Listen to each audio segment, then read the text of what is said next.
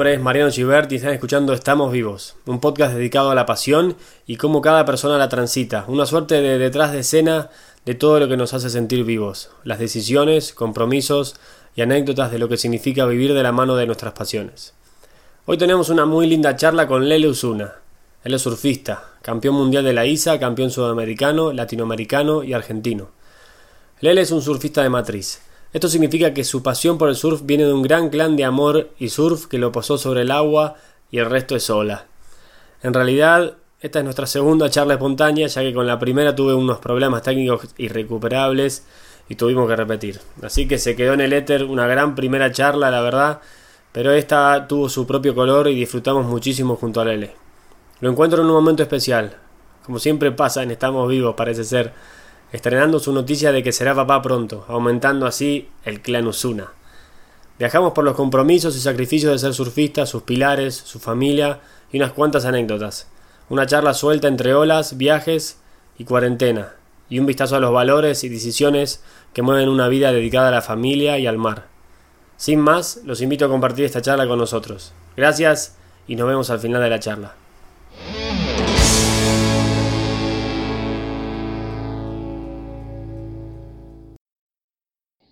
Estoy barbudo, me puse aparatos. Ah, ni se notan. Estoy barbudo, me puse aparatos y voy a ser papá. No, listo. Dijiste, si voy a ser papá me tengo que acomodar los dientes. Y sí, ya está, vamos a prolijarnos. Ahora se pone seria la cosa. Qué grande. Espera, voy a poner esto por si acaso. Por favor, eh, que funcione, eh. Dios mío, no sabes lo que sufrí, Lele, no sabes. No la podía creer. Y busqué por todos lados y todos me decían, no puede ser que esté roto desde antes. Y, ese error nunca le pasó a nadie. Busquéme unos nerds de Zoom, todos me dijeron, no, nunca viene roto desde ahí. Y yo dije, no puede ser, justo a mí me toca. Además fue buena, eh, fue buena la charla.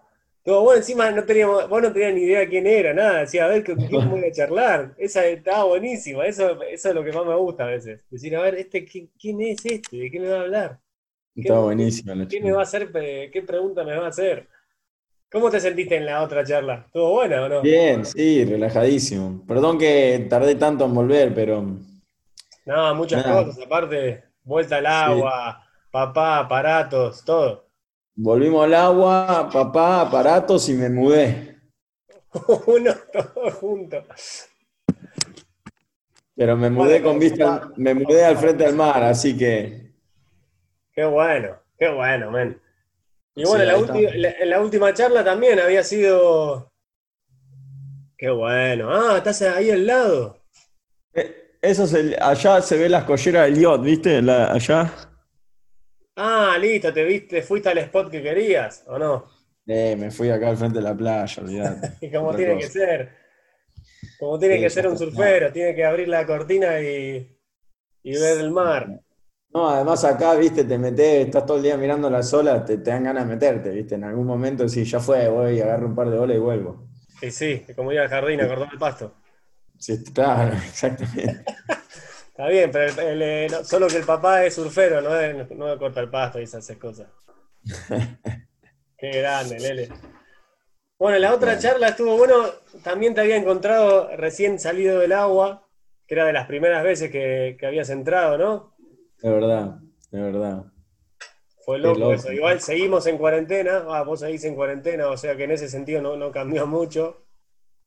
Sí, acá está, está medio rara la cosa, porque habilitaron un montón de actividades y bueno, está saltando el número, ¿viste? Pero no es tanto por la actividad que está, ¿viste? No es tanto por, por, la habilitación de todas estas cosas, sino porque hubo unos casos en un hospital y de ahí como que se fue aumentando y bueno, ahora está un poco, ¿viste? De tener siete casos, tenemos 240 casos. ¿Qué ahí en Mar del Plata?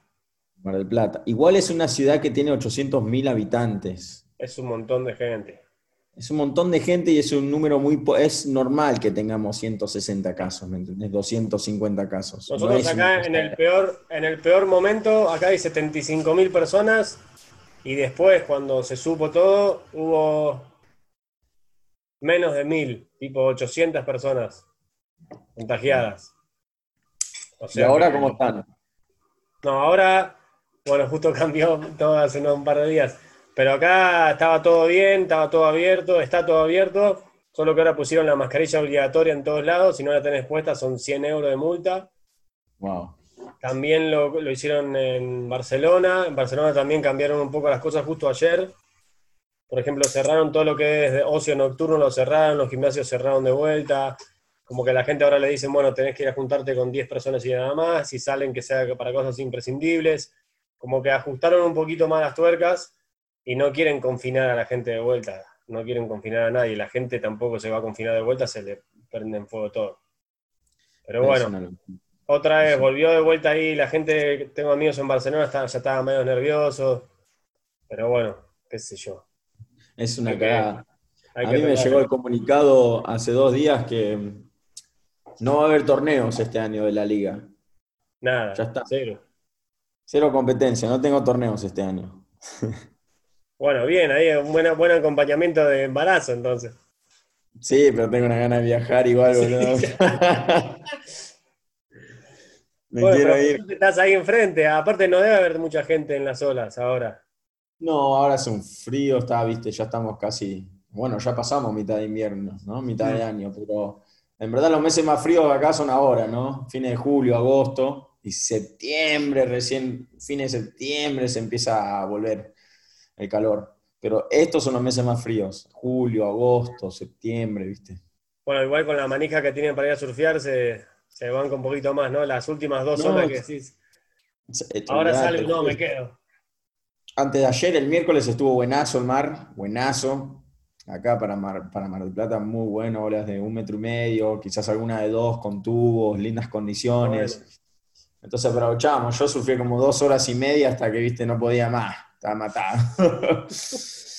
y Lo que hablábamos en la otra charla, de, entrar y, salir matado la excitación de surfear y, y volver. Sí, sí, la verdad, hablamos de eso, sí, que volviendo al surfear te agarra un poco, viste, las ganas, pero tenés que también reservarte porque si no terminás para atrás al otro día.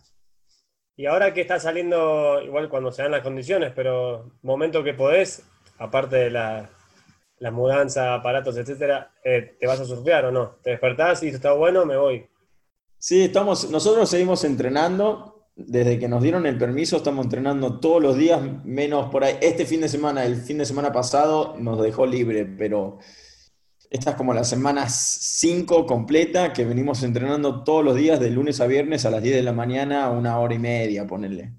Vamos agua y eh, fuera del agua, ¿o no? Agua con un coach agua, viste, una hora y media, de 10 a 11 y media, 12, depende, viste, surfeamos acá, surfeamos en el sur, en el norte, depende de las condiciones en todos lados, y después cada uno también tiene una rutina de gimnasio que puede aplicar en su casa, y bueno, también estirar y eso, ¿no? Mm. Yo el gimnasio como medio que aflojé un poco porque me entusiasmé con el surfing, pero igual ya es hora de volver a, empezar a hacer algo porque si no voy a terminar lesionado. Estoy surfeando y estirando nomás por ahora. Bueno, pero está bien, hay que estirar. Estirar creo que es básico. Por el último, si estás todo el tiempo en el agua, te mantenés, pero si no estirás, sos una piedra. No, no, sí, estiramiento sí. Casi todos los días le meto, viste, 30 minutos por lo menos, algunas elongaciones. Y después, dos veces a la semana, una clasecita, una hora, así, algo más profundo. Ahí va. Me acuerdo que te había preguntado también, viste, en los nuevos, si habías tenido algún nuevo hábito de cuarentena y demás, y me habías contado que estabas también cambiando un poco tu manera de alimentarte. Sí, eso como que, no sé, lo perdí un poco, viste, fue para arriba, para abajo, para todos lados, ¿no? Mm. Estamos, la verdad que al principio estamos eh, cocinando bastante, después empezamos a pedir bastante, a hacer muchos pedidos, viste porque ya como que te agarran miedo hasta ir al súper, ahora que se saltó el contagiado de nuevo, es como, ni te dan ganas de ir al supermercado, nada. Pero la alimentación, igual lo que estoy haciendo es ahora como que estoy recuperando, volver a, viste, eh, despertarme temprano, desayunar bien a la mañana, surfear. Ya a las 12, viste, a las 11 yo ya estoy nuevo, ya desayuné, ya surfeé y estoy como estoy 100, 100 pil, viste, 100% pilas para hacer cualquier cosa y me queda el resto del día. Perfecto. Entonces eso es lo como volviendo también a, tu rutina. Volviendo a mi rutina, exactamente. Estaba meditando un poco, cuando estaba full cuarentena, meditando, viste, bueno, leyendo un montón, haciendo diferentes cursos online. Todavía sigo con eso, pero no tan, por ahí tan progresivo, digamos, todos los días. ¿no? es normal, nosotros también en, cuarentena estábamos a full, ya teníamos, todos los días hacíamos yoga, comiendo mejor, meditábamos, todo, y después como que viene la vida y te dice, eh, no, tenés que hacer esto y hacer lo otro, los trámites. y ahí Exactamente. de vuelta el Tetris, ese maldito Tetris de la vida. Exactamente, los trámites, ¿viste? Todos los trámites. Hoy fui al banco, fui acá, fui allá, para ver a esto, a la todos lados. Y, ni gana de estar afuera, en verdad, porque, viste, sabés que hay muchos contagiados y entonces como, no sé. Pero bueno, hay cosas que hay que hacer, viste. Sí, sí. Bueno, si querés, arranco con la primera pregunta, viste, porque arrancamos así a full y la tengo que hacer sí o sí. Y estaba diciendo, no, ¿cómo no lo puedo no hacer? Sé que ya la sabés, ya la sabés, ya le dijiste. Y nada, te la voy a hacer de vuelta porque tenemos la charla, la otra charla quedó en el éter la gente nunca la escuchará, será nuestro secreto. nuestro secreto de que comiste unas milanesas buenísimas, de que tiramos unas frases épicas también. El clan, me acuerdo del clan, esa que quedó ahí grabada. El clan de Amor y Surf, esa que te había gustado también. Y bueno, eso, ¿qué, te hace sentir vivo, Lele? Que ahora, ahora cambia un poquito también, ¿o no? O te digo, en, seis meses te, hago de vuelta la pregunta. ¿Qué me hace sentir vivo? Eh, y obvio que, obvio que el surfing me hace sentir recontra vivo, pero ahora más que nada me hace sentir vivo mi pareja y mi bebé en camino. Tremendo, me encanta, me encanta. Mi bebé, varoncito. Ah, ya saben todo. Sí, sí, así que eso... tremendo, otro, otro, se une otro al clan. Se une otro al clan, así que eso me hace sentir revivo, ¿viste? Como que crear una familia. Yo a veces siempre pienso que estamos puestos en esta tierra para renacer, ¿viste? Es como que nuestro deber oficial de humanos, ¿viste? Mujer, hombre, es para que rena ¿no? Que otra que venga la próxima generación, el renacimiento, ¿no? Crear familia. Qué lindo. Es que también vos venís también justamente hablando del clan, de un clan también que, te ayudó a florecer a vos también. No fue un clan, eh, el anti-clan, digamos, el Ku Klux Klan. fue un clan de, amor y surf que, te hizo también evolucionar y ser la persona que sos vos hoy y decir, bueno, yo quiero formar una familia y, quiero que sea bien cerca de lo que es. Y está bueno, yo soy, viste, mis mejores amigos son mis hermanos, mi familia, ¿me entendés? Y, y he pasado toda mi vida con ellos y seguimos, viste, muy en contacto y tenemos una muy buena relación y creo que es importantísimo y poder disfrutar cosas que a todos nos gusta es algo único, viste, poder encontrarnos todos en el mar un día y compartir esa, ese amor por el deporte y ser ese clan tan unido, viste, eso eso vale muchísimo, ¿no? Eso te lo llevas para siempre, ¿no? Entonces, un poco tratando de seguir esos pasos. y también como que te vas dando cuenta cuando pasa el tiempo de eso, ¿no? De lo, de lo no quiero decir privilegiado, la palabra no, como lo... Afortunado. No, te das cuenta con el tiempo, decís, ah, mirá, la vida que tuve, la familia que tengo, los, todo lo que me rodea es es positivo dentro de todo. Decís, wow, mira, tengo 30 años surfeo y, y me rodea un montón de luz. Eso está buenísimo de decirlo. Yo creo que sí, claro, es mientras vos vas creciendo y vas madurando, te das cuenta de las cosas que valen, ¿no? Las que realmente tenés que preocuparte por, ¿no? Es de tener una, ¿viste? una familia buena, con una relación buena, las cosas que, en vez de hacerte quilombo por boludeces, digamos, ¿no? Cosas chiquitas, ¿no? Que en verdad uno a una edad se pone como loco con eso.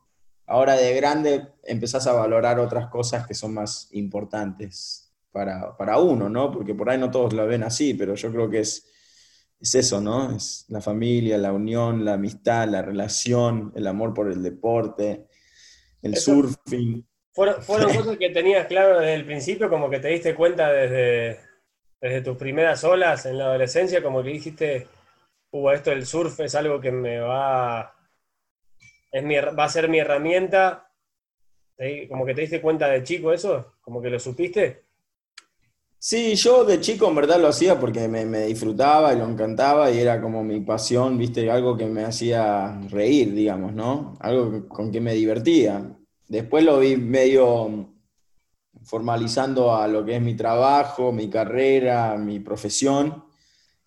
Y después medio como, después, viste, porque tu etapa de profesionalismo no es para siempre, digamos, dura un momento y después es como llegas a un pico, digamos, y después empieza un poco a bajar. Entonces, claro, el surfing siempre va a estar, siempre va a estar, porque siempre me, me divirtió, me divierte como el primer día que lo hice, ¿no? Me encanta meterme al agua, me encanta surfear, es algo que me apasiona. Ahora la carrera de profesional es por ahora, ¿no? Es, es un momento que dije, bueno, por ahí puedo hacer algo con esto. Puedo tener sponsors, puedo tener ingresos, ingreso económico, ¿viste? Puedo competir, puedo representar al país, puedo viajar el mundo, wow, todas estas cosas gracias al deporte y aproveché de eso, ¿no? Me puse a full con eso, aproveché de eso y ahora como que estoy en un momento que no quiero dejarlo, pero estoy en un momento que ya es como que menos competencia, un poco menos de viajes, o por ahí viajes más como que más puntados, eh, exquisitos a lo que yo quiero, ¿viste? Correr olas buenas, no ir a competir al otro lado del mundo una ola chiquita, perdón, sino ir al otro lado del mundo a competir una ola buena y que, y que la verdad no sé, uno cuando se pone grande quiere hacer las cosas cómodo, relajado, bien, disfrutarlo, viste, a, una, a un paso más tranquilo, ¿no? También porque ya hiciste la otra parte más intensa y loca, si se puede decir, de joven. Listo, hay que ir a tal competición, ¿dónde queda? 45 mil kilómetros, listo. ¿Cuántos aviones? Dos aviones, un bondi, medio taxi y una moto, listo, vamos. Vamos. Vamos. Y seguro que eso ya lo pasaste, lo pasaste y, lo pasaste, también lo pasaste bien, pero cada etapa tiene lo suyo, es muy loco eso, porque ahora, cuando era joven era más así y como que uno va teniendo, cumpliendo años y la perspectiva es un poco más amplia. Pero tampoco no, no sos de los, que se dan con un látigo diciendo, no, ¿cómo hice eso a los 20, 21, no? Es como que... No, para mí no, no, yo no tengo nada de, ¿cómo se dice? ¿Cómo se dice? En inglés me sale, regrets. regrets. ¿Cómo se dice en español? De Arrepentimiento, puede ser algo así. Claro, claro. Yo no me arrepiento de, cómo, de cómo hice la vida hasta ahora, porque gracias a todo eso llegué a donde estoy hoy, ¿me entendés? Es como que el efecto de la mariposa, ¿no? No sé si viste la película. Sí, loquísimo. Me encanta. Todo pasa como tiene que pasar y todo pasa porque pasó de esa forma. Entonces, entonces un poco es como que si yo me arrepiento de todo lo que pasó, no estaría en este momento esperando un nene, viste, tranquilo, feliz, ¿no? Estaría por ahí, quién sabe con quién o dónde o cómo. Entonces estoy re agradecido por, todo lo que viví y no me arrepiento de nada, la verdad. Las malas y las buenas, las malas también de alguna forma te enseñan y te convierten en lo que son, entonces nunca en verdad eh, terminan siendo malas, son buenas al final. Es cuestión de tiempo. Es cuestión de tiempo. Es loquísimo, eso siempre lo, hablamos bastante con la gente también que, más o menos cuando estamos vivos es, es gente que siempre siguió una pasión, consciente o inconscientemente, pero porque era lo que sentían que tenían que hacer, y también ese doble filo, ¿viste? El doble filo de la pasión, de decir, de seguirlo ciego, y después ver decir, ah, perdí un poquito de perspectiva acá, o tendría que haber llamado más, o en este viaje no tendría que haber ido. Pero como decís vos, eso es parte del camino para que hoy sea tu presente, un presente que está tranquilo y que está bueno, que está sano y con amor. Ya está, ¿qué más querés? Sí, yo, viste, gracias a por ahí los torneos que no ganaste, ganaste en, el, en otro, ¿me entendés? Yo me acuerdo, un campeón del mundo me dijo una vez, un australiano, eh, Burton Lynch, hablaba con él y me dijo que en el, creo que en el 87, mira, con el año que nací. Me dijo, yo en el 87 tenía la chance de quedar campeón en mi casa. En mi casa. Y no sucedió, sucedió, ¿viste? Y, dijo, y estaba re infeliz porque no había pasado. Pero el año que viene, en el 88, gané en Pipeline, en Hawái, al frente de todos los hawaianos contra el mejor competidor del mundo de la, con Tom Curren, ponele.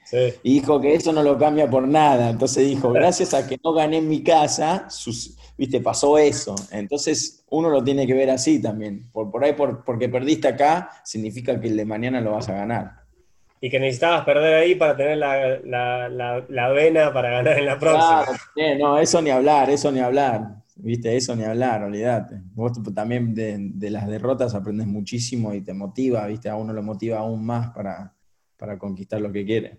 ¿Tuviste en tu carrera de surfista como un, mentor claro en cuanto al surf? Ahí justo me decías el campeón este que te dijo tal cosa, pero ¿hubo alguien claro que, te, abría un poco la cortina del surf y, como que te guió? ¿Tuviste un, mentor así?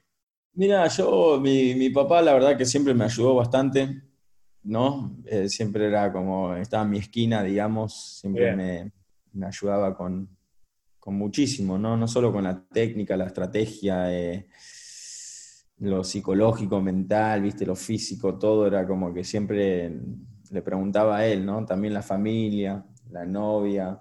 Eh, a nivel profesional, por ahí me gustó mucho, yo copiaba mucho de los profesionales, Mick Fanning, digamos, que es un surfista de Australia que me encanta como surfea.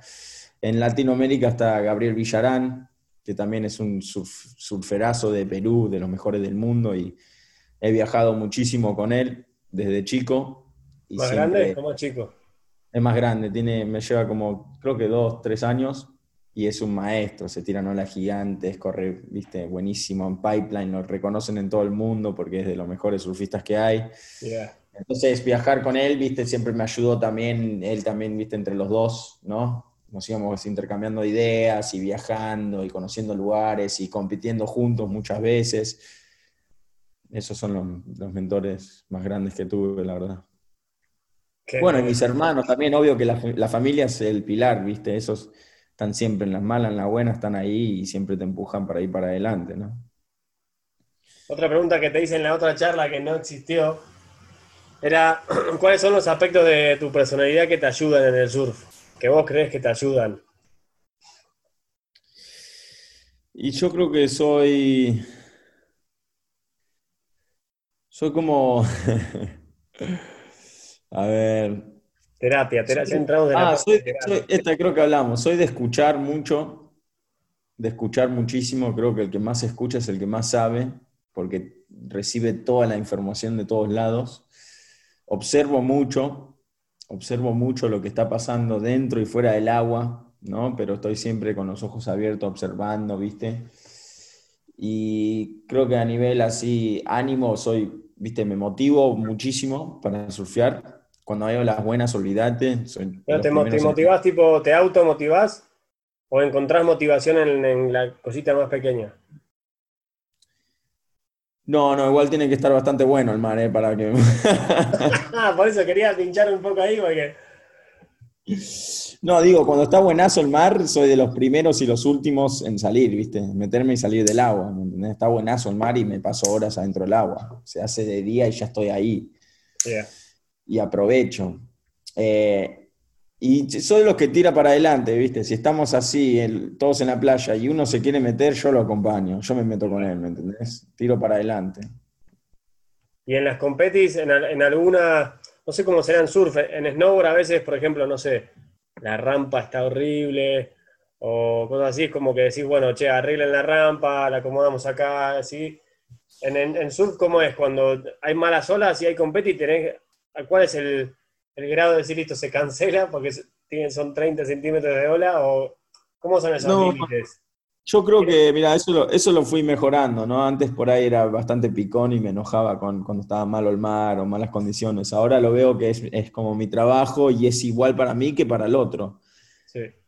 así, que lo vi como que vos tenés que estar en un mejor estado de ánimo entonces siempre, viste, en las competencias yo voy a trabajar, a cumplir, a tratar de ganar el hit, viste, a, quedar, a que haga yo bien el trabajo, ¿no? Yo quiero trabajar bien ese día. Entonces voy a jugar bien, digamos, jugar bien un partido de fútbol, lo que sea, lo que haces, da el 100% el tuyo, lo más que puedas, igual las condiciones que estén. Entonces siempre que veo el mar digo, no, ahí, ahí está bueno, ¿me entendés? Está bueno, no está malo, ¿me entendés? Trato de automotivarme de alguna forma Pero voy a, voy a trabajar, voy a cumplir ese rol y no, no, no soy mucho de quejarme, la verdad, no soy mucho. Por ahí me quejo a veces con los jueces, ¿viste? O siento que por ahí me puntean bajo, eso, pero no soy de quedarme mal por mucho tiempo, ¿viste? Eh, me enojo por ahí en el momento que siento que tendría que haber pasado y me, me hicieron perder, digamos, porque ha pasado, te hacen perder a veces. Y más en un deporte que es tan subjetivo como el snow, como el surf, como un montón de deportes. Que los jueces por ahí a veces les gusta y no, y a todos los demás les gustó, menos a esos cuatro jueces, y bueno, quedaste afuera, ¿viste? Entonces, ese es la el único garrón así que me molesta a veces, pero lo demás es todo, ¿viste? Para adelante, ¿no? Hay que motivarse, hay que darle, hay que trabajar y hay que quedarse bien satisfecho uno mismo con el trabajo que hizo. Eso es lo más importante. Por ahí perdés, pero si vos sentiste que diste, diste todo, hiciste bien las cosas, ahí estás tranquilo. ¿Y cómo te sentiste después del Volcom? El otro día te, mandé, un mensajito, me, lo vi entero. Lo vi entero, vi todas las olas de todo, todos los hits, todo para ver la tuya y cómo había sido. Hice la tarea. Sí, no, me sentí muy bien, era la segunda vez que llego a la semifinal. Tenía unas ganas de llegar a esa final, la verdad. Uf, tenía unas ganas de llegar al podio y viste traerme un trofeo del Volcom Pipe Pro. Es de los sueños. Además dan unos trofeos buenas, dan unas espadas así de, gladiadores. y no, sentí que venía re bien, viste, venía muy confiado con mi estrategia, mi técnica, todo. Y justo en la, semifinal eh, había empezado con toda había empezado re bien, tenía un buen puntaje, creo que era un 4 y medio, y fue una buena ola, pero me un 4 y medio. Bueno, y, y de ahí medio como me empecé a marear y no sé, medio se me, se me subió un poco de, no sé si nervios o qué, pero empecé a mirar a la playa cuando en verdad ningún hit había visto la playa, a ver qué me decían mis amigos. Y por ahí le presté atención a eso más que prestarle atención a lo que, estaba, lo que necesitaba hacer y lo que estaba haciendo. Mm medio como me desconcentré y bueno, no la pude hacer. No la pude hacer. Necesitaba re poco y al final el otro la hizo y quedé tercero, no clasifiqué a la final. Igual fue buenísimo el resultado. Fui el mejor latinoamericano. El ese increíble. Quedé quinto, el mejor latinoamericano, pero bueno, viste, quedé la bronca de no llegar a la final otra vez más, semifinal, quinto puesto, no puede ser. Encima la, la última ola estabas ahí, porque estabas ahí como la miraste y la agarró el otro, y esa fue la última. Sí, el otro me la agarró dos veces, me la hizo el otro. Y encima esa, estuvo, esa ola estuvo, era diferente a las otras, era mucho más grande, fue más larga también. Así que bueno, nada, pero viste, se aprende. Al final me di cuenta que tenemos, me tengo que confiar en yo y no en, mis amigos que están en la playa. Nunca más. No, a veces sí puedes mirarlo, pero cuando venís haciendo un torneo tan bien, por ahí, viste, seguí con lo que estás haciendo, no cambies nada. Es decir, más si te está funcionando, ¿o no? Exactamente, exactamente. Entonces ahí, antes de entrar al agua, ¿cuál es, ¿cuál es tu mayor desafío antes de estar al agua? Antes de entrar al agua, ya sea en el, en, el yacht, en el Pipe Pro o en cualquier lado. El mayor desafío es hacer dos notas buenas, ¿viste? Es pasar el hit como sea, ¿no? Por ahí es un hit que hay pocas notas y vos tenés que hacer un poquitito, viste, algo para pasar, pero es importantísimo.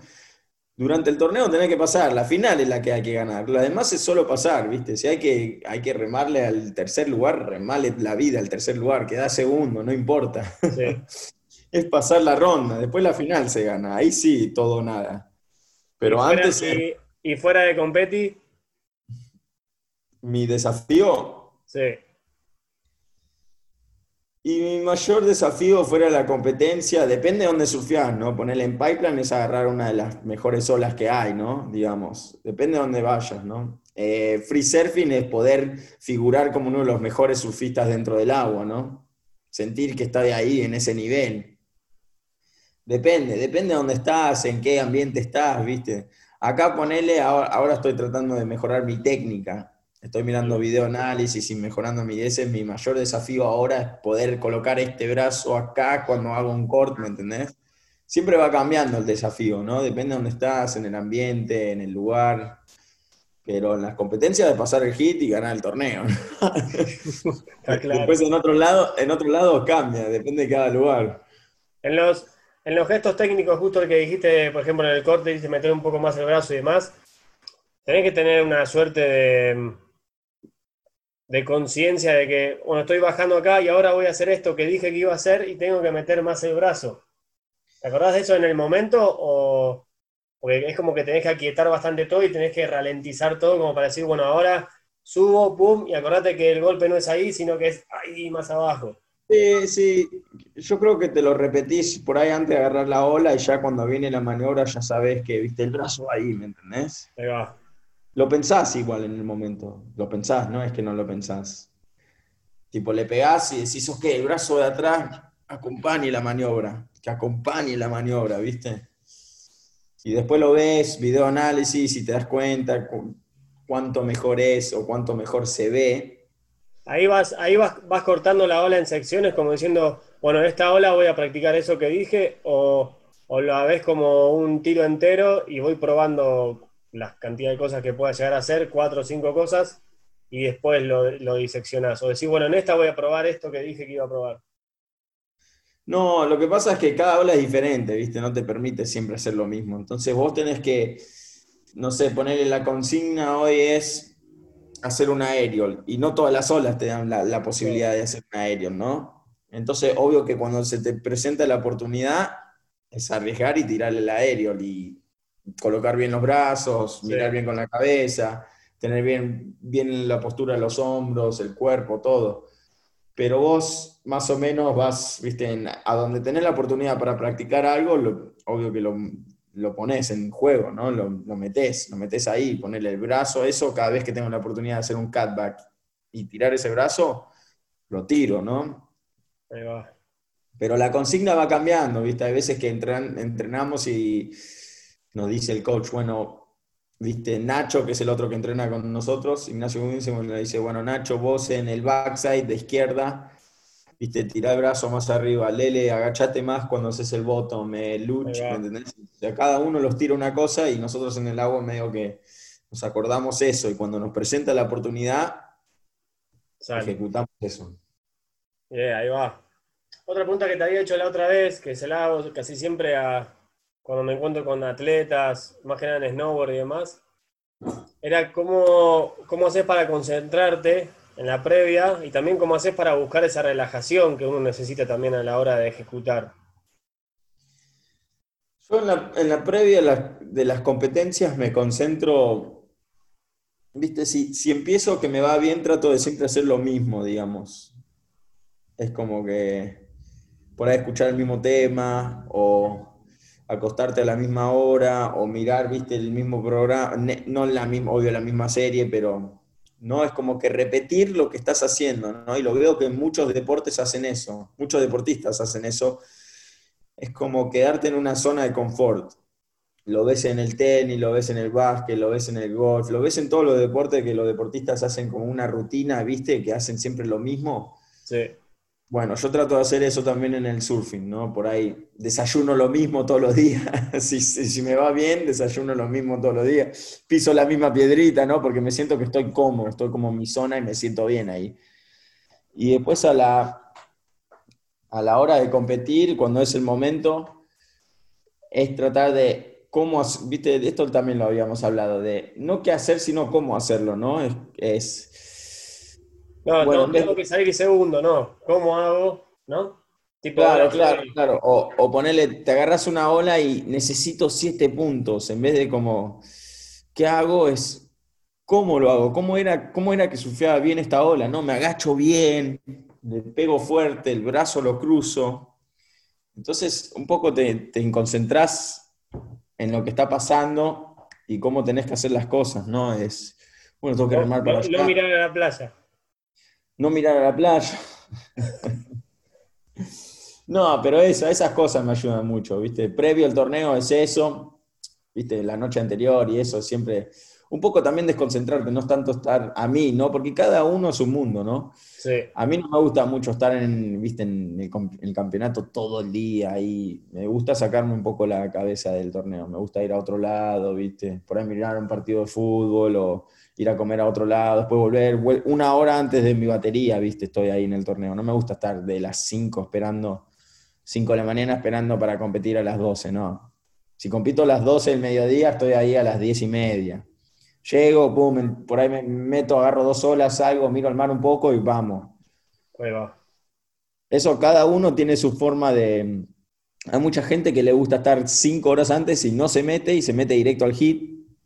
Hay otra gente, viste, a cada uno le funciona diferente, ¿no? La, digamos, la estrategia o la técnica que hace para, viste, para hacer, tener un mejor performance.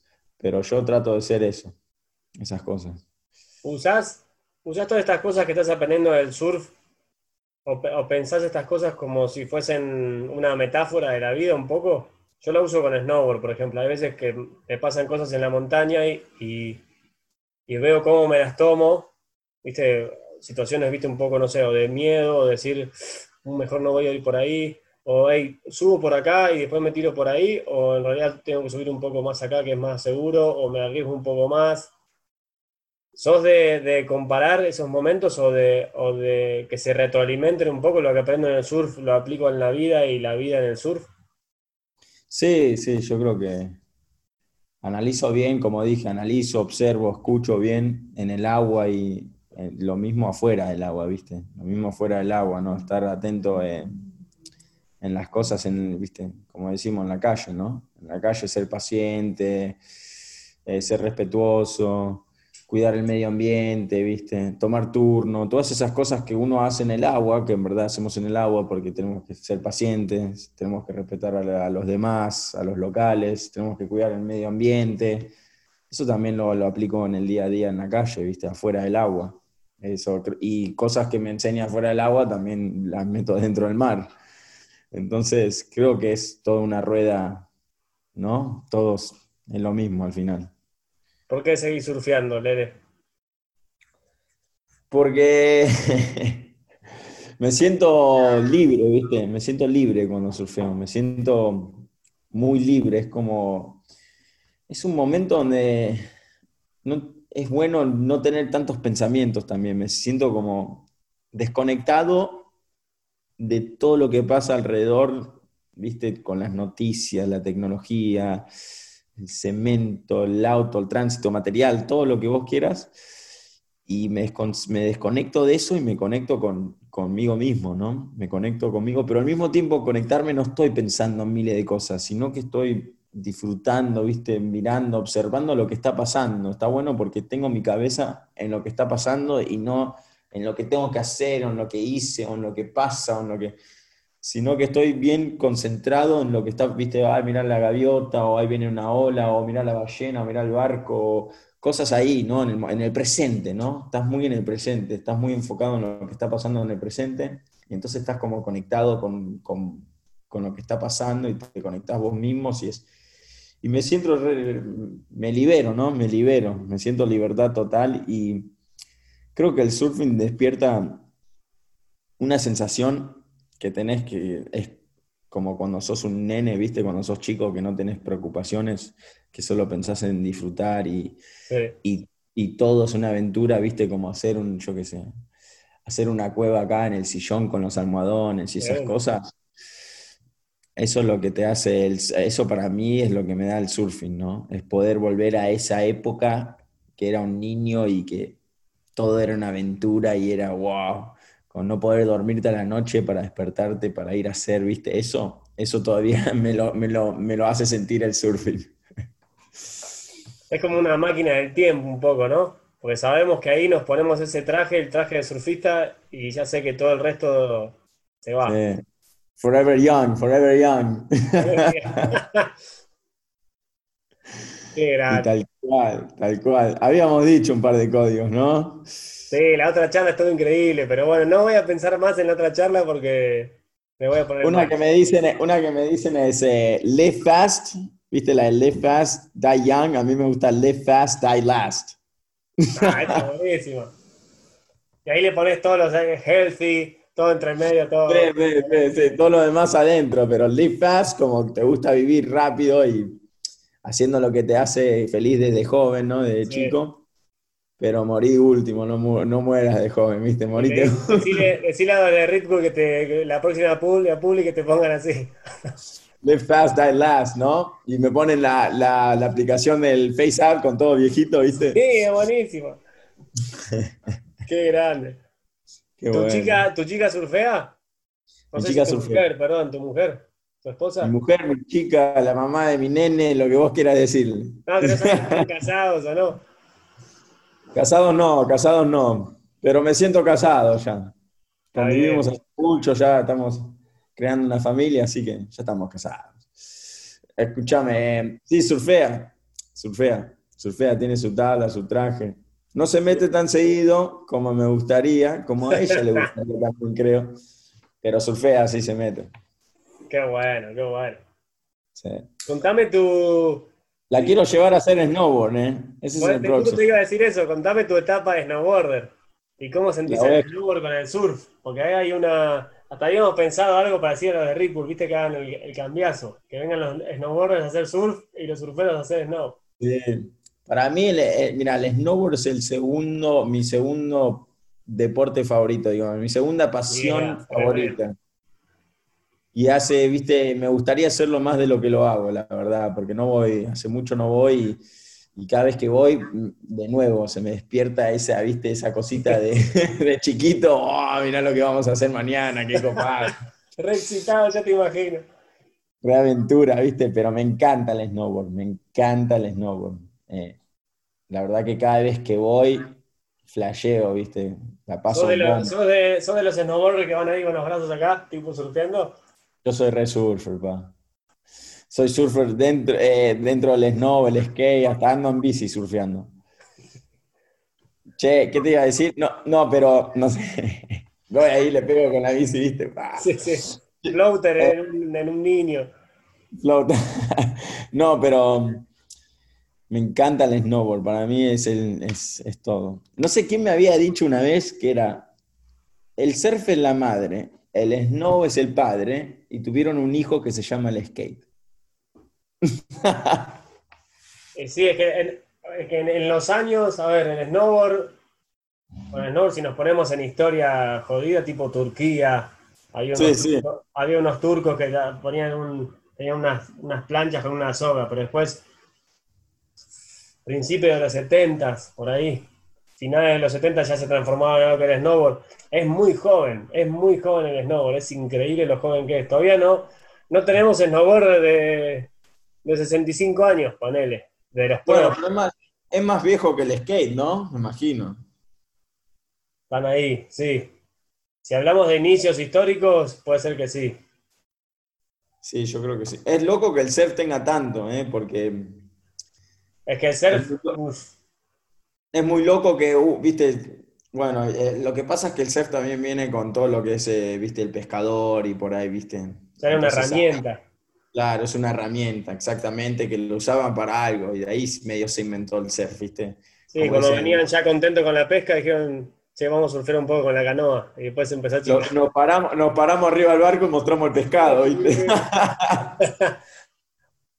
Ahí llegaron los primeros Big Cajun ahí. No, porque también en el, en- en el surf también hay toda una polémica, ¿viste? Que dice que, bueno, fueron los hawaianos, fueron los chinos, fueron los peruanos, fueron no sé quién, ¿viste? Porque hay, Los Hay chinos, no sabía la de los chinos.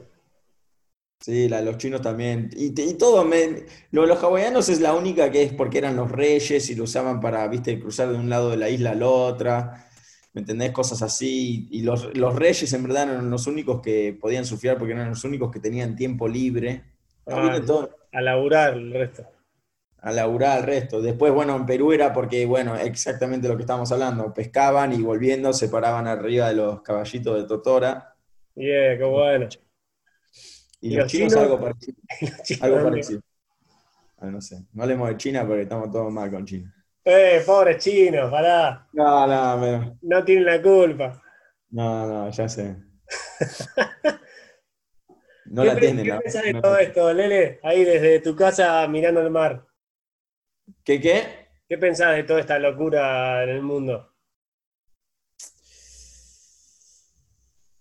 Y la verdad que es una locura. Es una locura, ¿no? Porque es muy difícil de verle el fin.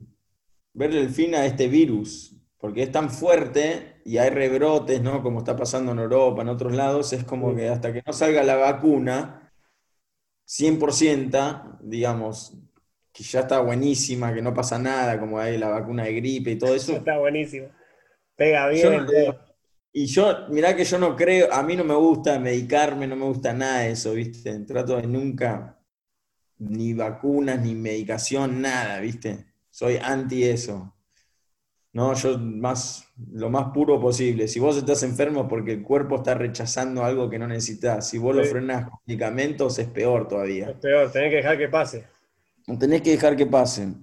Y, pero es difícil este, este, la verdad, porque lo que está, lo que está pasando en la pandemia, en el mundo, viste, que están cerrando todos por, ¿no? Por lo que es lo fuerte que es el virus. Ahí también hay como que dos caminos, porque si pensás en la parte más médica del virus en sí, decís, bueno, es un virus que, que tiene a algunas personas en jaque, que son lamentablemente las más viejitas, y a los que tienen el sistema inmune un poco más bajo, pero después está toda la otra parte política, ¿viste? Como que creo que se están aprovechando más de esa parte.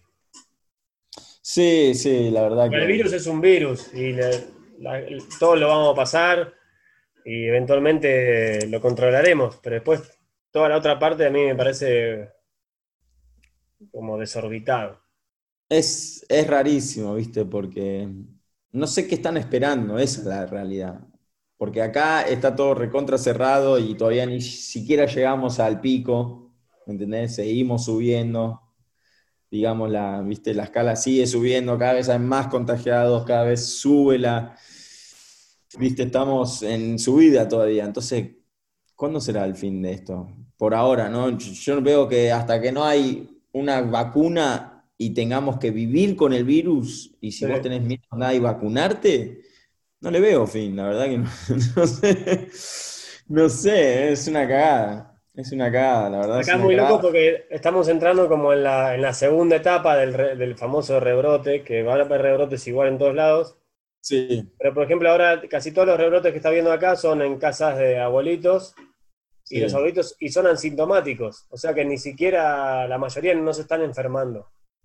Es como que acá en Europa ya están diciendo como que el virus es el mismo virus, pero bajó la intensidad de, ah. del virus en sí sí, yo sí, obvio que va a pasar, obvio que va a pasar. Yo porque ahora nosotros estamos en el epicentro y estoy, viste, con estoy mirando todo así, viste, como, ay, qué garrón hacer esto, qué garrón, viste, los chicos en, todos encerrados todavía, mi escuela no la puedo abrir, ojalá que no me saquen el surfing, ¿no? Entonces estamos todos con mala, un poco de... Pero al mismo tiempo, espero que esto nos, nos ayuda a despertarnos y valorar cosas que por ahí no les damos tanto valor antes, ¿no? Como estar al aire libre, como abrazar a nuestros amigos, como compartir, viste, fiestas o esas cosas, ¿no? El día que... Mira cómo se limpió el mundo, ¿no? En eso creo que habíamos hablado. en dos semanas que el mundo estuvo en cuarentena, se limpió no sé cuánto porcentaje de, intoxicación que tenía, viste, el, En el poco tiempo. Solo hacía falta 15 días. En nada, en nada. Entonces, también de todo malo, como hablamos, ¿no? De todo malo hay un lado bueno. Sí. Hay un lado muy bueno y tenemos que valorar eso, ¿no? Y escuchar y observar y ver ese lado. ¿Hubo, algún, replanteo tuyo de, cómo hacías las cosas eh, durante la cuarentena? Como dijiste, ah, mira, acá voy a apretar un poquito más la tuerca acá, acá tengo que soltar un poquito creo que nos pasó a todos un poco y. sí, de, valorar, viste, ver a tus amigos, de valorar estar afuera, disfrutar al aire. Esas cosas como que le tomé. De tampoco enroscarte y hacerte problema por cosas mínimas que no valen nada, porque pueden pasar cosas heavy como esto del coronavirus y lo que está afectando a muchos pobres, muchos ancianos y gente grande, ¿me entendés? Entonces, valorar las cosas que realmente valen, que pueden ser mínimas, ¿no? Como un abrazo de un amigo, como salir a surfear, salir a caminar, porque antes no te dejan ni salir a caminar. salir a tomar aire, viste, que la gente ahora desesperada por estar afuera, ¿no? Desesperada. Antes era, uy, no puedo, quiero llegar a casa. Ahora es como, déjame salir. Por favor. Entonces, cosas mínimas que las tenemos que valorar mucho más. Esa fue la tuerca que yo ajusté, ¿no? Qué grande. ¿Qué, ¿Y qué dice? Mm, ah, se me había ocurrido. ¿Cuál era? Vino una recién, me pasó una pregunta buenísima, se me fue. Qué lástima. Ah. Bueno, bueno, no pasa nada. Pues se, me pasó, se me pasó. Ah, em, durante la ya que estamos en modo cuarentena. ¿Alguna, algún, ¿Algún nuevo hábito en cuarentena? Bueno, de los buenos, que se mantuvo ahora, no de los que, los que perdiste en la mitad. No, la verdad que muy poco, ¿eh? Ninguno así nuevo, wow, nada, nada sorprendente. La verdad que, nada, por ahí ser un poco más organizado. Eh, el orden de la casa. El orden de la casa. Eh, bueno, leer, leer un par de libros, ¿viste? Escribir. Escribir igual cosas que me gustan a mí, de coaching y eso, del surfing, ¿no?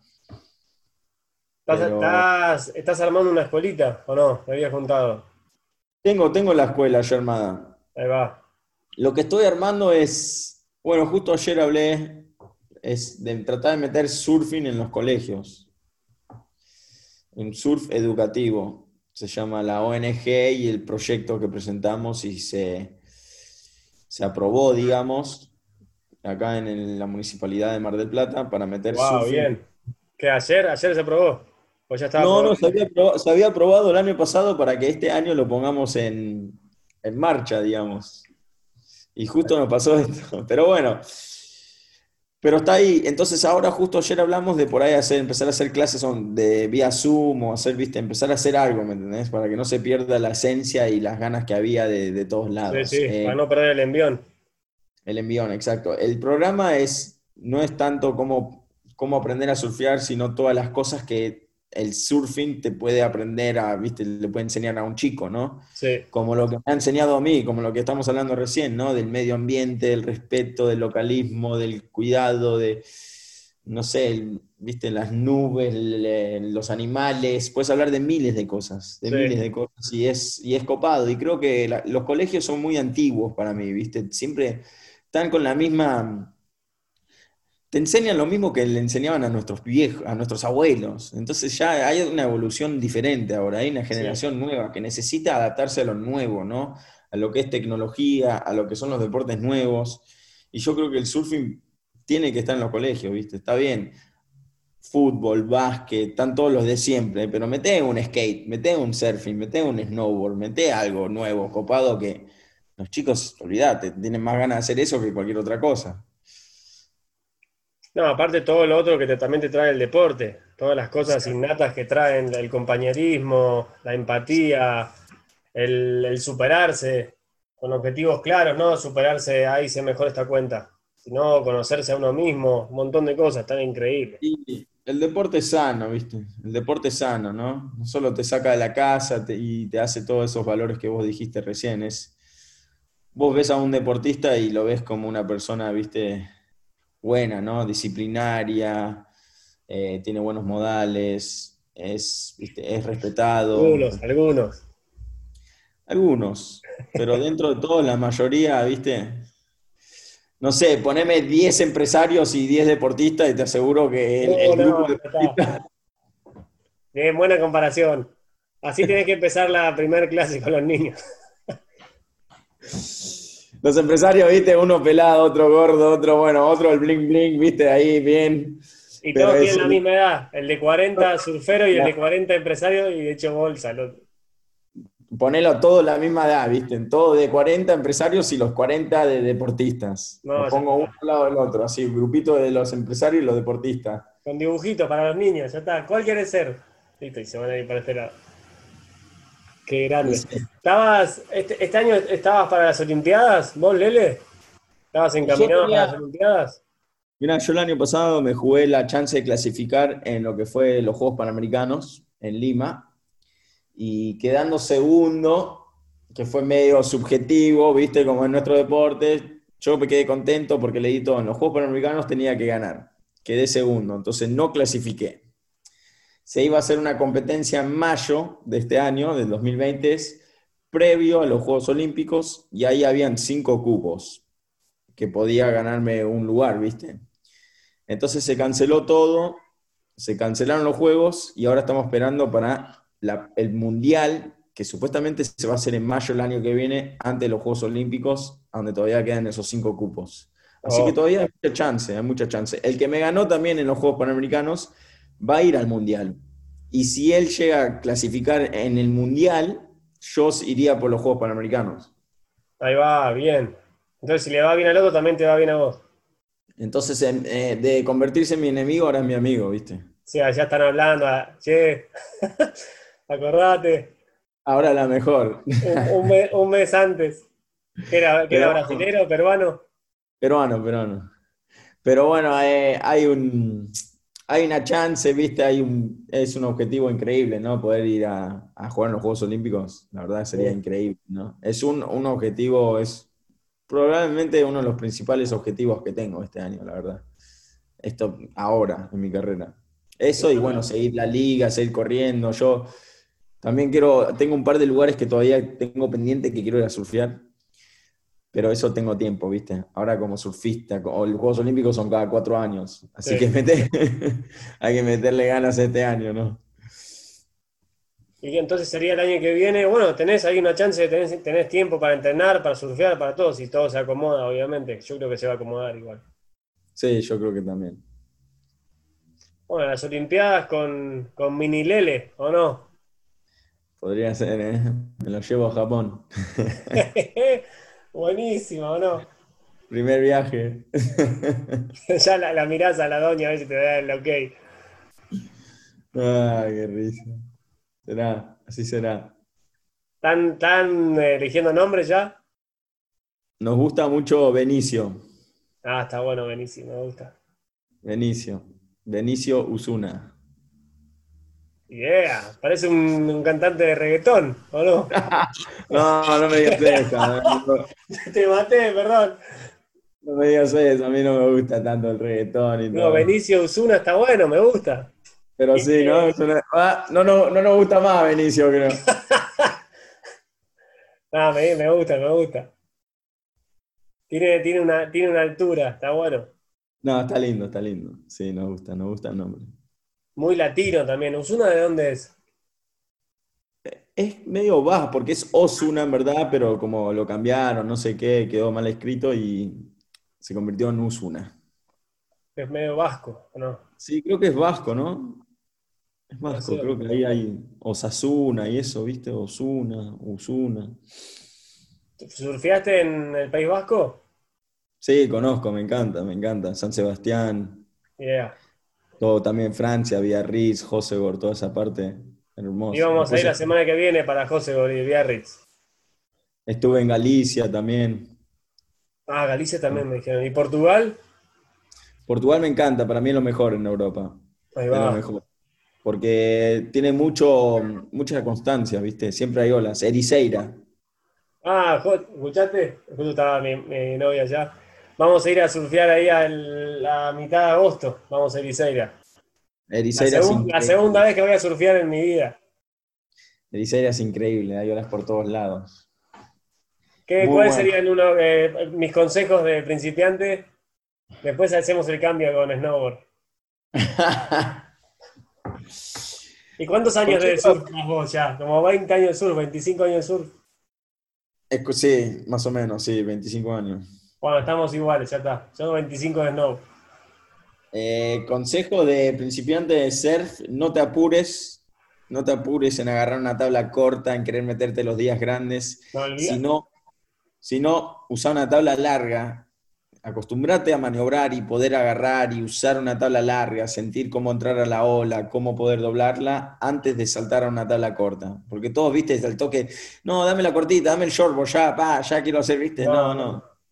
Acostumbrate a correr con tablas largas. Yo corrí con una, yo cuando empecé a surfear corría con una 8 pies Y corrí por esa como dos años. Mis amigos todos corrían con su tablita y yo seguía con la ocho pies, ¿viste? ¡Pam, pam! Me metía para todos lados. Además le ganaba la remada a todo. Sí, al toque, ¿no? Un Titanic. Y, y con eso, ¿viste? Porque con eso agarrás el timing, sabés maniobrarla. Entonces, una vez que te acostumbras a eso, ahí le das. Y tratá de también de principiante por ahí buscar olas que son largas y no tan no tan, digamos, rápidas, ¿no? Violentas, que no sean vueltas, sino que sean medias chanchas, media rampita y que sean largas. Así te da mucho tiempo para, poder corregir. Que van con, la, espumita ahí tiquito el tiempo y que no cierran. Claro, exactamente, exactamente. Eso es lo que tenés que buscar como principiante, ¿viste? Acostumbrarte a surfear esas olas, cómo agarrar la ola, cómo poder llevarla por mucho tiempo y después vas a ir al paso 2, que es poder agarrarla rápido, pararte y doblar, viste, que es una ola rápido. Oh, no. Pero eh, está muy lindo también el sur de Portugal, Algarve, todo eso es buenísimo también, hermoso. Entonces ahí en Erice, ahí en Europa haces todo al toque. Puedes viajar a todos lados. No está todo cerca, está increíble. Está increíble, está muy bueno. Al final es mucho más cerca y más barato que en Argentina o en Latinoamérica, increíble. Y vos de snowboard, ¿qué me decís? Mirá que yo ya sé igual, ¿eh? Mentira. A ver, ¿cómo, tu última bajada que hiciste? Así ya sé más o menos. ¿Dónde fue tu última bajada? En, eh, ¿cómo se llama esto? Valle Nevado, en Chile. Bien, bueno, un, un polvillo alto encima. Sí, sacado, sacado. Me tiré un poco de off-road tiré un poco de off-road, me tiré en, una bajadita también, hice un ollie. Eh, me gusta, viste, andar por los árboles. Mirá que tengo, tengo, también le, pego a la rampa y eso también le pego. Sí, un poquito. Pero me falta, soy más surfer, viste. Estamos, estamos fuera, yo en surf cero, vos en snowboard ya... Sí, tengo, como que yo ya surfé. Igual, ¿qué te, a ver, ¿qué te puedo decir? ah, ¿cómo, para hacer por ahí para hacer las rotaciones y eso, poner el 360 y esas cosas, porque en el surfing sé que es más, yo sé que en el snowboard es como diferente, viste, el movimiento en el aire, digamos, las rotaciones. Bueno, lo, mismo que me dijiste vos, cuando, cuando querés rotar, esperar la rotación la mayor, mayor cantidad de tiempo posible. No te apures a que estás llegando a la punta del kicker y ya estás girando antes de llegar. Si no, esperar, esperar, esperar, esperar, te salió la punta, bueno, y ahí recién meto el hombro y busco la caída. Pues siempre Pero mucho los brazos, ¿no? También en, el snow, es como... Sí, sí, hay bastante. Lo bueno del snow es que también estás agarrado a la tabla, entonces no tenés que, estar tan, tan pendiente de eso. Pero sí, es, una, una, conjunción de movimientos. Ahí arriba, ¡pum! El primer, ¿viste? El primer, ¡tac! Ese. Claro, claro. Y después, con la cabeza, vos lo sabés mejor que nadie, a donde mirás es a donde vas. entonces, por ejemplo, un back 3, haces así y ya ves la caída. Entonces ahí seguís ah, Ya estás mirando en el hombro, ¿no? Ya. Sí, pero vos sos regular o goofy. Regular. Regular, joya. De back, pum, ya ves la caída enseguida. Pero cuando vas de front, por ejemplo, que haces un front 3, la gente, el, error que tiene es sale y mira la caída. Entonces ahí todo el cuerpo frena. Queda así, ¿no? Queda de plano. Entonces queda 180 y te matás. Entonces siempre es seguir con la cabeza y no apurar la rotación. El surf debe ser lo mismo, esperar, esperar, esperar y ¡boom! latigazo. Tal cual. Tal cual. Así que ser paciente en, todos los deportes es lo mismo, esperar, esperar, esperar y después viene la explosión. Tal cual. Mañana me voy a jugar un golf, en ese sí puedo ser paciente también. bueno, pero también necesitas ahí tu ser eh, perfecto. Es lo más difícil que hay, seguro que es lo más difícil que hay. No puedo hacer nada, no, no mejoro. Soy igual que hace un año. Nada, imposible. Imposible mejorar en el golf, imposible. No sé, a mí me recuesta, no sé a otros, pero a mí me recuesta mejorar el, número, ¿viste? Pero ahí creo que el no sé nada de golf, ¿eh? pero creo que es mucho de técnica. Es técnica, técnica y técnica es mucho, pero muchísimo técnica. Imagínate que le estás metiendo a una pelotita así, a 300 yardas. Así. En un agujerito así. a, 400 metros. Claro, es, muy difícil. Está recopado igual. Además, acá en Mar del Plata, las canchas es como ir a surfear a Indonesia, ¿me entendés? Hay canchas re lindas acá. para, para jugar acá está buenísimo. Ah, tenía preguntas de, justo me dijiste la mejor cancha de golf, te voy a apuntar tus olas favoritas de Latinoamérica, que me habían preguntado que te pregunte. Y mira, a mí en, el, me gusta Pipeline muchísimo, por, ¿viste? por la ola, ¿viste? lo que es, es una cosa de loco, mirarla así de donde rompe la poca profundidad, cómo se da vuelta, la fuerza, el poder, la historia, todo, todo, me encanta todo sobre esa ola, ¿viste? agarrar una ola ahí es difícil, agarrar una buena aún más. Y bueno, la sensación ¿no? que a uno le da. Y también está, hay una ola en Indonesia que se llama Desert Point, que queda en Lombok, que es una cosa de loco, un tren, un tren, es una izquierda larga así, de no sé, debe tener 200 metros, un poco más, por ahí 300, y es tubo, ¿viste? Tubo, toda la ola tubo, rompe en, en riff, digamos, y es un tubazo, es perfecta, es un cuadro. Es la verdad que de lo más lindo que ves en tu vida. Y bueno, acá en Mar del Plata me gusta el yacht, ¿no? Donde tengo mi escuela, sale una derecha muy copada, al lado de una escollera, muy... Te la sabes de memoria, podés ir con un antifaz y ya está, ¿o no?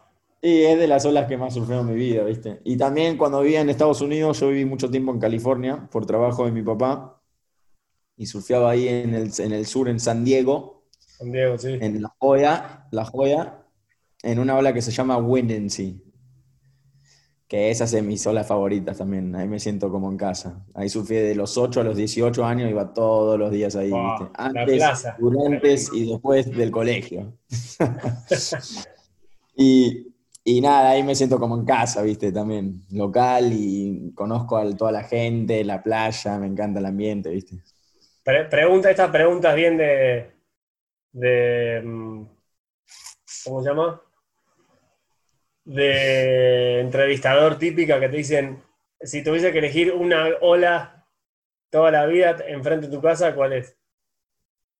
La misma ola. De todas las que me dijiste recién. Ah, pipeline. Dame el pipeline acá y listo, ¿viste? Me quedo chocho. Pero siempre, no, hay otra tipo, porque hay mil estilos de, olas diferentes y todos los, es como que yo diga todos los días Alaska. En algún momento me quiero hacer una bajada más tranqui o... y sí, pero, pero mira, vos querés, vos querés eh, ponerle, no sé, ¿cuál es la montaña favorita tuya? No, la mía, porque me la sé de memoria. Pero si tengo que elegir, me, me iría, no sé, alguna de Europa o Alaska, nunca estuve, pero... Claro, bueno, Alaska. Tenés dos montañas de Alaska así, viste, triple black diamond, lo que vos quieras, todo. Y bueno, en algún momento, obvio, te vas a aburrir de eso, pero te va a tardar mucho más tiempo en aburrirte de eso que de lo otro. Es verdad. Yo pensando en los estilos, ¿viste? Porque una aerial en, ahí en Pipeline, uff, no, pero bueno, pero ¿cuál es la sensación que más me divierte en el surfing? Es el tubo. Boom, gigante. ¿Y cuáles, ¿Y cuáles son los mejores tubos? Sí, en pipeline, ¿viste? Yo, que después de 40 aéreos, yo no quiero más aéreos. Después de 40 tubos, quiero 100 más. está claro, está claro. Estoy aprendiendo, estoy aprendiendo. Me vi todo el pipeline. El otro día también me iba a ver otra. No me acuerdo cuál era. Después te, voy a mandar, después te voy a mandar un video mío de Pipeline de la mejor ola que agarré en mi vida, que fue el. Ah, por favor. Fue el 31 de enero del 2012 a las 7 y 45 de la mañana. Ah, listo, acá lo tenés tatuado acá. Olvídate, no, tengo un cuadro por ahí todo, porque quedó nominada, como todos los años hacen el Wave of the Winter, se llama, y gana, creo que era antes 25 mil dólares, la mejor ola del invierno. La mejor ola del invierno casi siempre es en Hawái. Y en todo Hawái en pipeline. Casi siempre gana la ola de pipeline, ¿viste? Y ese año quedé nominado como la mejor ola del invierno del 2012. Y fue un año increíble porque había olazas, ¿viste? Hubo suel todo el año, ¿viste? Hubo un montón de nominadas, digamos. Y la mía quedó como top 3 finalistas, así casi. 25 mil dólares ahí lo tenía, ahí. Pero más que los 25 mil dólares era el respeto y el honor por haber ganado ese, ese semejante logro, ¿viste? Y la ola que me ganó, que fue una laza también, fue una laza increíble, después te demuestro las dos, este año ahora ganó la, la ola de la década, la que me ganó a mí. Bueno, está bien, perdiste contra el mejor, boludo. Claro, claro, perdí contra mejor. Ganó la ola de la década. De los, todos los 10 años en Hawái, siempre hay un jugador que es una ola mutante, así un tubazo, ¿viste? Este año el flaco que me ganó en el 2012 ganó la ola de, de la década. Uh, después mandámela. Qué loco, man. Bueno, bien, a entonces, con, más, con más razón, ese pollo más arriba todavía. Sí, ahora con más razón, ¿no? Sí, ahora. Sí, ahí le puso como un plus a la ola que me agarré ese año. Pero hasta sí. ahora no me pude agarrar una igual, ¿eh? Y bueno, pero si la otra fue la ola, la ola de la década, la tuya cap- capaz que también. La tuya. Él tampoco. propia.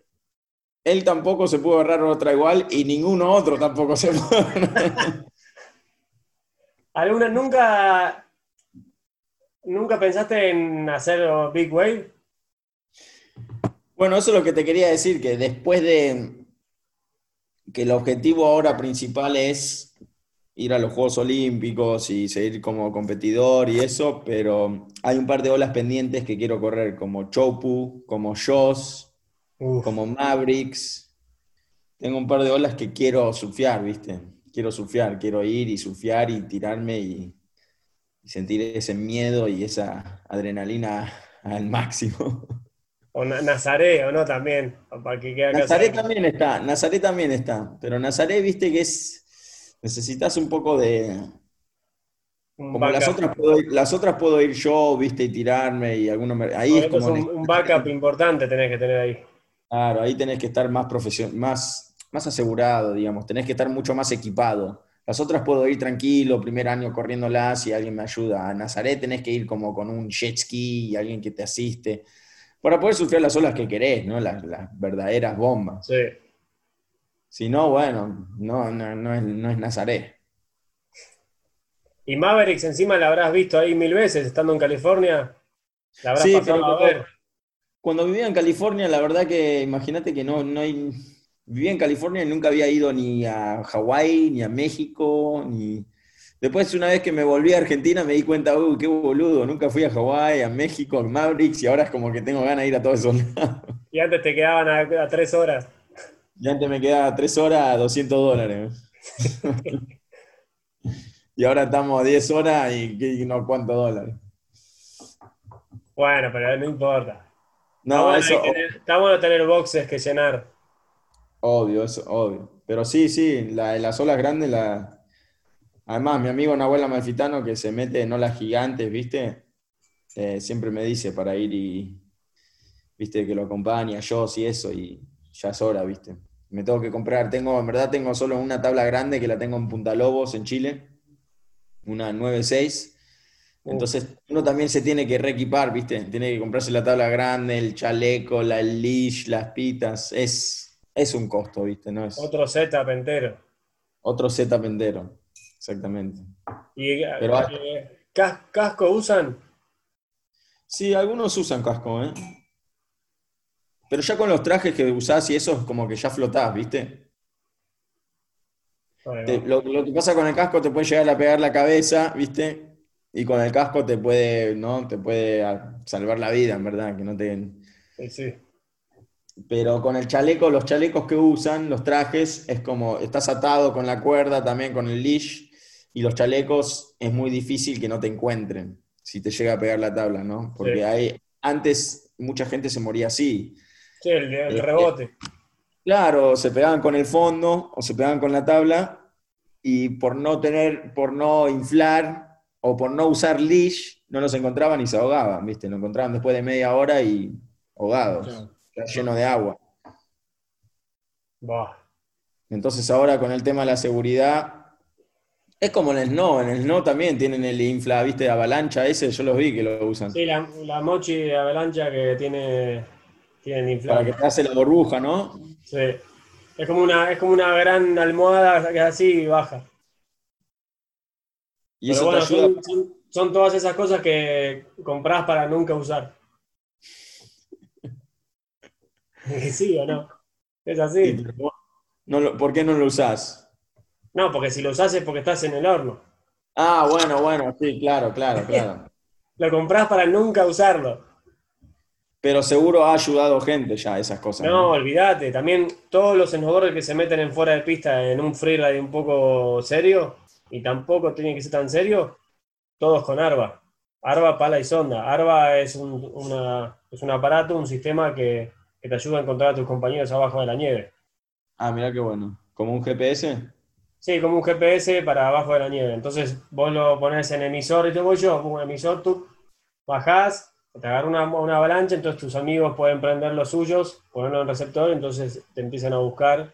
Y bueno, hay todo un entrenamiento y, hay que saber, porque ahí también en snowboard lo que pasa es que cuando vas a la montaña, a lugares que son un poco más chungos, tenés que ir justamente, como vos decías, con poner una salida y demás, con un equipo y una gente que sepa lo que tiene que hacer cuando las cosas se ponen malas. Sí, sí, sí, obvio. hablar. Es todo un tema. La montaña es todo un tema. Qué lindo. Ah, qué, Está buena la gorra, ¿eh? Esta es la, marca de un amigo, se llama All One. Parece un eclipse. Sí, es medio un eclipse, ¿eh? Es medio eclipse, ¿no? Sí. Está bueno. La marca está buenísima, buena filosofía detrás también. Me gusta el logo.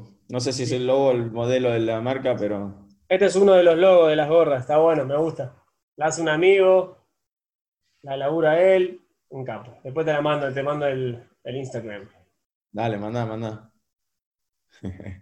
¿Qué te digo? Ah, recién también se me había cruzado una y dije, no lo voy a interrumpir. Y pues me olvidé. Ya está. ¿Vos por comer otra milanesa con papa como la otra vez? Comía el mediodía milanesa con papa. ¿En serio no? Sí, lo juro. No, lo dijiste como. No, es que como, no es que como seguido, ¿eh? No, ahora, no, ahora ya está, ahora no te creo. Todos los días milanesa con papa.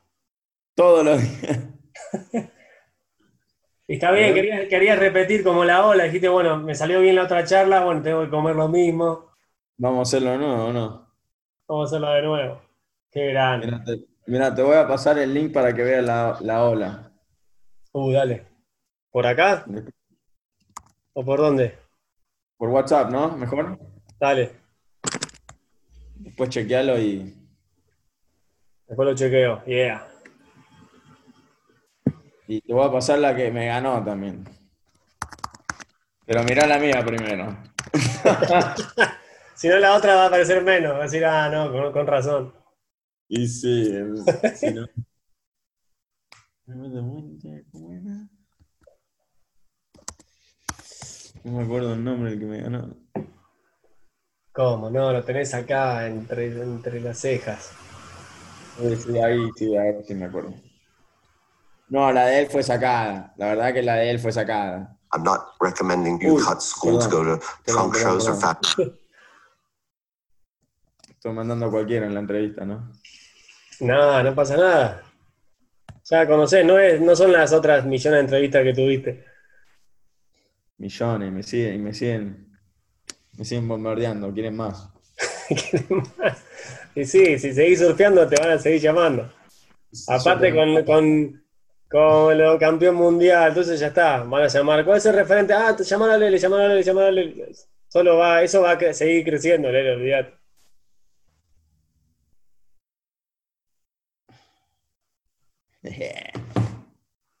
¿Cómo se qué ¿Entendiste más tarde qué, qué, significa, qué significó para vos ser campeón del mundo?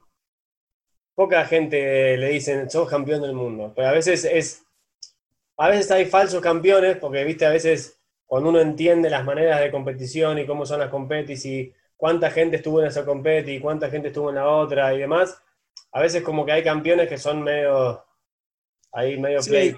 Pero después hay otros que son reales que decís, bueno, Lele en este momento con esta gente fue un, campeón real.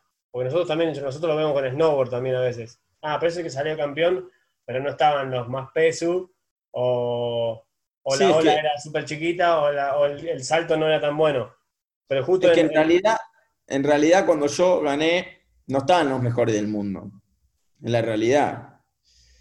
Yo soy honesto de eso. Y digo, eh, el campeón mundial en verdad es el que gana la liga, digamos, durante todo el año. Yo gané un torneo campeón mundial, digamos, ¿no? Un torneo. Me fue bien en un torneo, no es que me fue bien al, través del año y quedé campeón del mundo en el 2000 tanto, ¿no? Pero ahí difícil porque también cómo, cómo, se cómo se reparten las competis también, ¿o no? Sí, pero lo que hice, que para mí vale mucho, es que bueno, está bien, ganaste en el campeón mundial 2014, no hubo mucha gente, fue en una ola que te gusta, pero poder hacerlo dos veces, ahí ya tiene mérito. Ahí, está. ahí ya tiene de mérito, ¿me entendés? Ganar una vez, bueno, pero hacerlo dos veces, ahí ya es como, ok, es campeón mundial. esa, esa fue como tu, tu aval propio, ¿no? El personal. Claro, Claro, ganarlo una vez es como, bueno, por ahí, viste, te tocó, yo qué sé, la hiciste, viste, porque reconocimiento, esto y esto, pero hacerlo dos veces es como que, la verdad que la rompe, campeón mundial, no, no joda. Pues el segundo, el segundo tuvo otro sabor. Y el segundo tuvo otro sabor.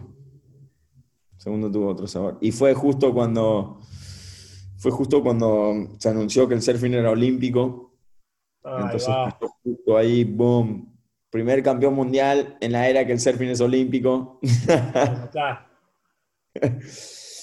no, pero ese 2016 fue un buen año para mí, la verdad, porque quedé campeón mundial, quedé campeón de la Liga Sudamericana de la WSL, que es la World Surf League, que de ahí sale el verdadero, digamos, campeón mundial, digamos, el Kelly Slater y ellos salen de la liga, ¿no? Como la, como la PGA, la ATP, ¿viste? Y quedé campeón de la región de Sudamérica de la WSL, el único no brasilero en hacerlo. tremendo. Y bueno, tengo una copa así gigante que ahora la, tiene, la tengo en Rip Curl ahí en, la en, en las oficinas, ¿viste? Se las dejé ahí para que la pongan de show. Y, y bueno, todavía tengo, ¿viste? Tengo un par de récords así que está bueno también. Qué bueno.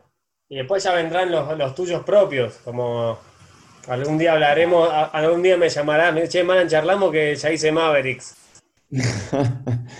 no, pero esos son todos torneos que, bueno, duran, viste. Yo siempre digo que en el surfing lo que más me queda es una buena sesión con amigos y eso, ¿viste? Los torneos. por eso decía, el trofeo personal, sin competir. Tipo decir, mira, me saqué Mavericks, me saqué Joss, yo ahora soy campeón mundial porque voy a tener un hijo, pa. ¡Qué grande! Muy buena. Y sí, o no, por eso te llamo en seis meses y ahí, ahí comparamos copas, ¿o no? Olvídate, saco todo, se convierte todo en la casa del bebé. La copa, lo bañamos adentro de la copa. No, y van a seguro, ¿o no? Imagínate, ahí afuera nace el nene y está Lele con la copa. Acá, pónganlo acá. Arriba la tabla que lo pongo. No, qué grande. Otro, otro, otro nuevo para el clan, me encanta.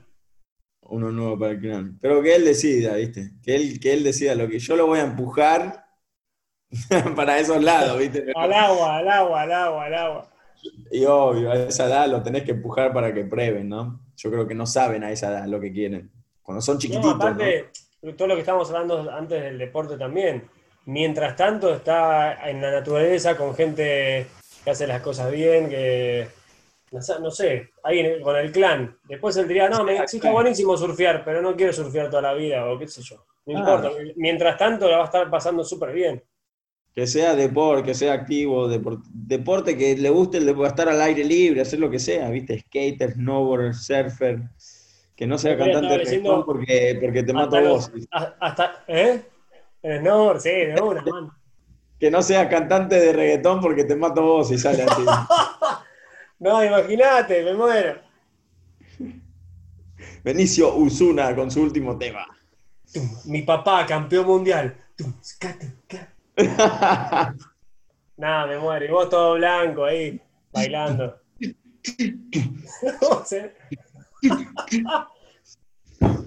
Lele haciendo beatbox. Ya está. Listo, ese es el.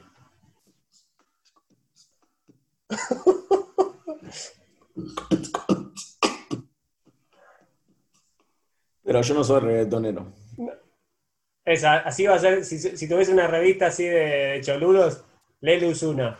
Yo no soy reggaetonero. No. No, no, no. Me gusta el reggaetón, no es que no me gusta, pero no sé, para ir a surfear y eso no lo escucho. No. ¿Qué, qué escuchás para, ce- para cebarte antes de surfear o...?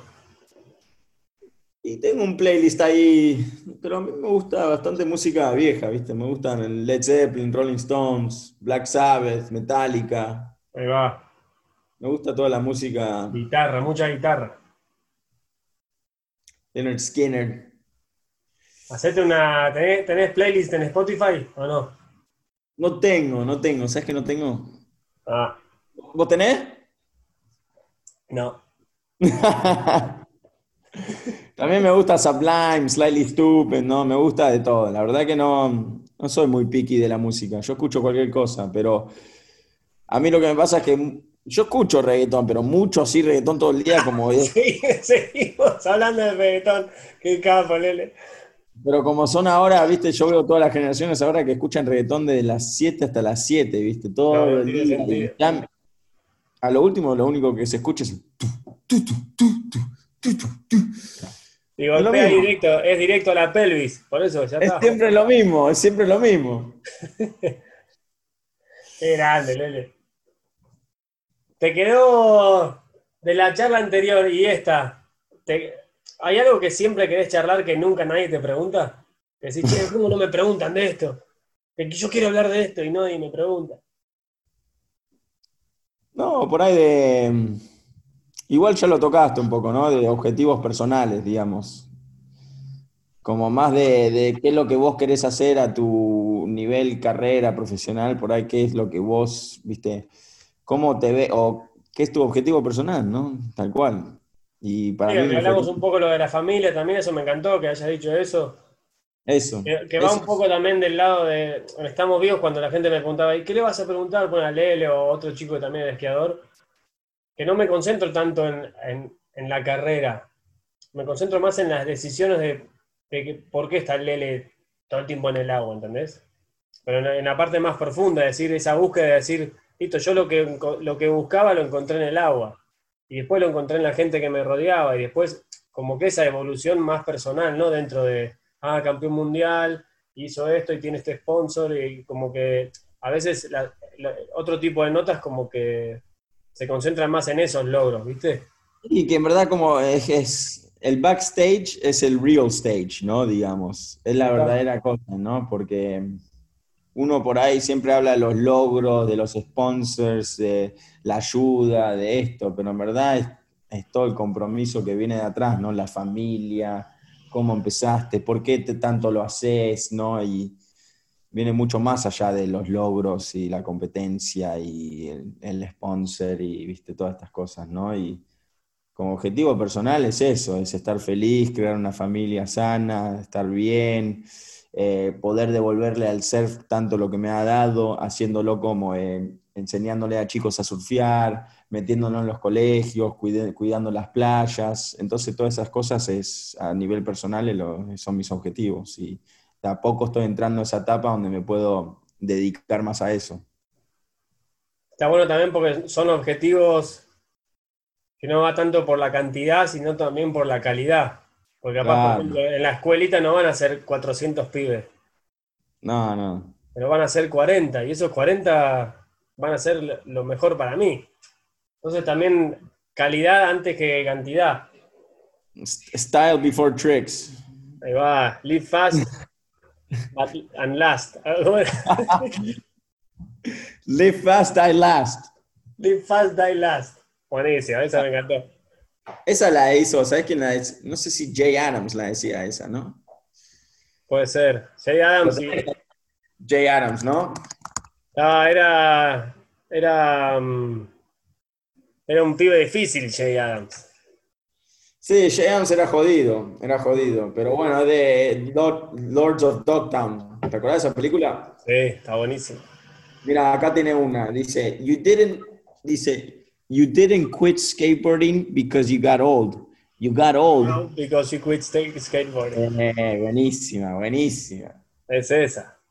Y esa es, esa es. Pensando en la gente que está mirando y demás, ¿qué. Va, yo también me gustaría, ahora que voy, voy a ir a Portugal a surfear, ¿qué, qué pelis de surf tendría que ver? Vi, vi un par, tipo. Vi una que iban a Isla Todos Santos a surfear y uno se ahogaba. Otro que tenía, una que tenía un barco, tenía un mini ramp en un barco, que era una No. peli, creo que era. ¿Cuál es esa? Con. Hay una que se llama Loose Change, que es buenísima. la voy a anotar, ¿eh? Te la puedo escribir acá en el chat, a ver. Acá, acá la tengo. Loose Change. Ahí la voy a buscar. Loose Change es buenísima. Después hay otra que se llama Momentum. Momentum. Momentum Under the Influence, algo así es. Después hay otra que se llama. ¿Esos eh, son, no- ¿Esos son más vi- videos o más tipo peli? esos son películas de surf, ¿viste? El Loose Change es un poco actuada, un poco así, media comedia. Pero estas son todos video- videos viejos, ¿eh? Sí, sí. Son, son old school, pero así hardcore, buenísimos. Yeah, yeah. A ver, se- selección Lele Osuna Hardcore Surfing Movies. Terrible. Hardcore así, de las, de las antiguas, sí, pero las golden, ¿viste? Las golden. Después de Change, nuevas- Momentum después de- Influence. Después de las nuevas tenés esta, la de John John, que, ¿cómo se llama? Ay, ¿cómo se llama? Es buenísima. Tenés, bueno, buscá la película John John Florence, que es Dale. épica. No me acuerdo bien cómo se llamaba la película, pero Me encanta que mi primer clase eh, teórica ah, por Zoom es de Lele con Lele. Ya está. Te voy a, te voy a mandar el, el, el video de mi primer ola en, en Portugal, entonces. por favor. Así te tiro, te tiro unos tips vía Zoom ahora que es todo virtual. De una, ahí en vivo. Así, no, no, Mario, no. No, buenísimo, listo. Esta me la, me la- la voy a buscar ahora. Olvídate. Sí, son viejas, ¿eh? es cuando Kelly era más joven y Ron Machado y todas las, las old school, pero están buenas, son divertidas, ¿viste? Después Bueno, tenés son más o menos los que, los que conozco yo.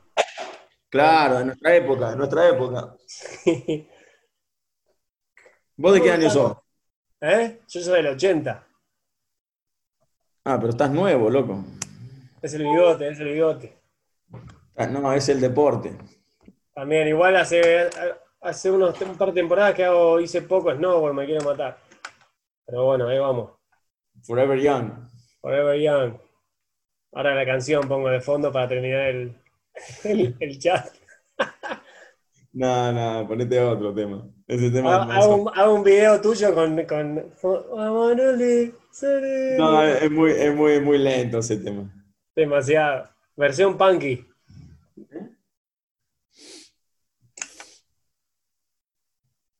Se pone ahí, pregunta para tu mujer. ¿Se pone nerviosa cuando entras en el agua?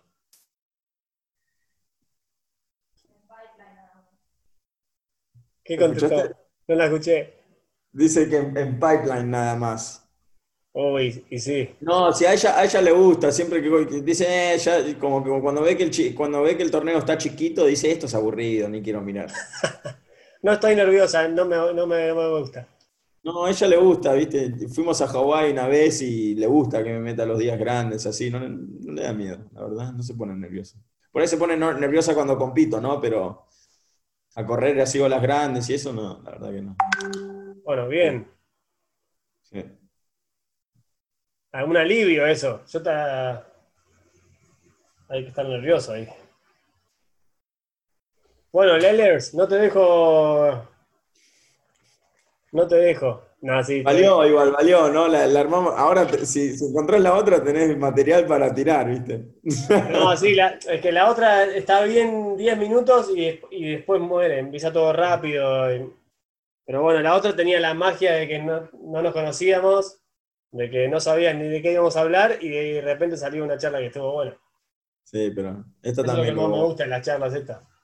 Pero bueno, esta hubo de todo acá. Fuimos ahí. Y sí, buenas, solitas malas.